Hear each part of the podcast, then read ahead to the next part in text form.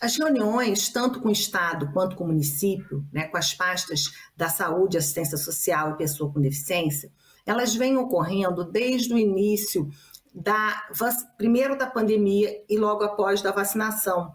Todas no intuito de garantir a prioridade da vacinação para as pessoas com deficiência.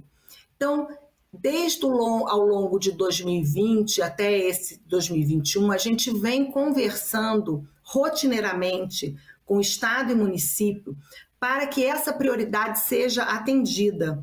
Né, para que as pessoas com deficiência que estão no grupo prioritário, que estavam naquele grupo prioritário de vacinação, fossem vacinadas, tivesse acessibilidade tanto nos postos de vacinação quanto nas campanhas. Então, vem sendo um diálogo constante ao longo desse período que nós estamos vivendo desde o início da pandemia. Num primeiro momento, né, nós tivemos essa questão da vacinação prioritária às pessoas com deficiência. Então, a gente fazendo um retrospecto, né, junto com o auxílio que estava sempre presente do Centro Operacional das Pessoas com Deficiência e Pessoa com Deficiência, através da doutora Renata Schaffstein, que foi assim uma grande parceira, uma grande aliada nesse, nesses diálogos nessa marcação de, de, de, de conversas com as pastas estaduais e municipais. Né? Então, desde esse longo período, a gente vem trabalhando para que seja respeitada essa prioridade no atendimento às pessoas com deficiência. Então, começamos com a priorização das pessoas com deficiências que estavam institucionalizadas na, sendo vacinadas primeiramente, né? E logo após nas pessoas com deficiência que não estavam institucionalizadas, mas garantindo a elas a prioridade na vacinação.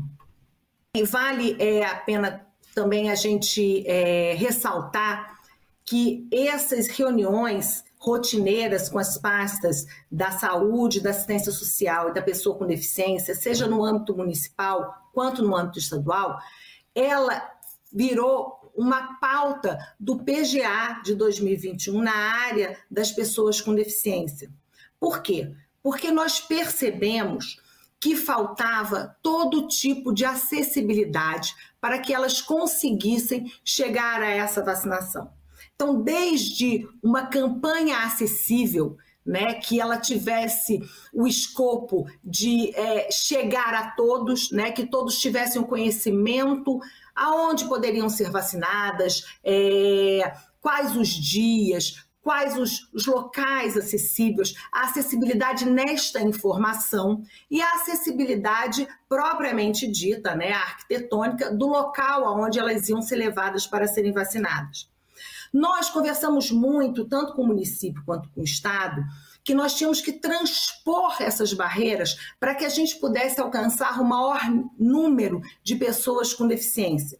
Porque percebíamos já é, muitas ouvidorias no sentido do desconhecimento, seja do dia, seja do local da vacinação, as dificuldades de locomoção dessas pessoas, onde havia necessidade muitas vezes de um parente, de um familiar, de um cuidador, né? ter um dia certo para levar, se programarem, porque nem sempre é óbvio essa mobilidade, essa rapidez quando a gente fala de pessoas com deficiência. Então, isso tudo foi algo que nós vínhamos estruturando, né? E, e, e esse diálogo, ele é muito importante. Eu acredito muito nessa conscientização e nesse diálogo, né? Mas é óbvio que nós, no início, nós tivemos que ingressar junto com a Defensoria Pública e a OAB com uma ação civil pública para que garantíssemos a prioridade. E ao longo desse ano, né, desde o início do ano até agora, nós estávamos percebendo um, um, um, uma pouca resposta das pessoas com deficiência, assim, um número ainda era pequeno perto do mundo de pessoas com deficiência que existem tanto no município do Rio de Janeiro e nos outros municípios do estado. E daí que essa recomendação ela vem nesse sentido. Ela vem como desdobramento já dessas conversas que eu, no âmbito do município do Rio de Janeiro, né? E que os colegas nos, no âmbito de seus municípios com atribuição, juntamente com o Calcível, vínhamos fazendo essa é, é, vamos trazendo esta pauta da prioridade da pessoa com deficiência.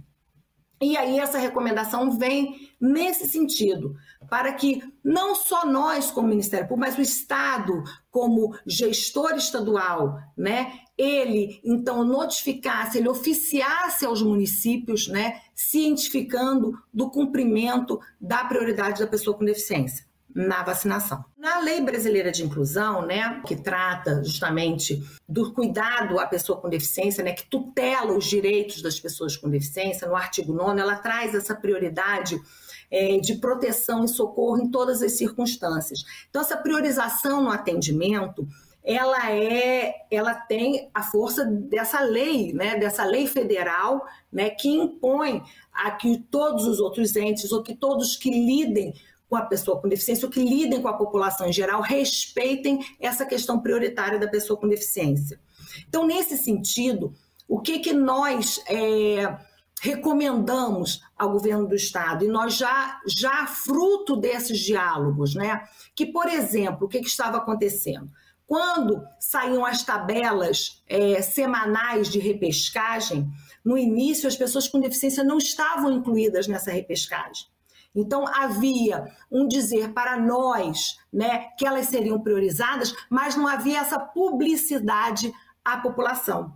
Então, as pessoas estavam assim, desconheciam né, esse direito de ir em qualquer posto, em qualquer hora, em qualquer dia, se vacinarem.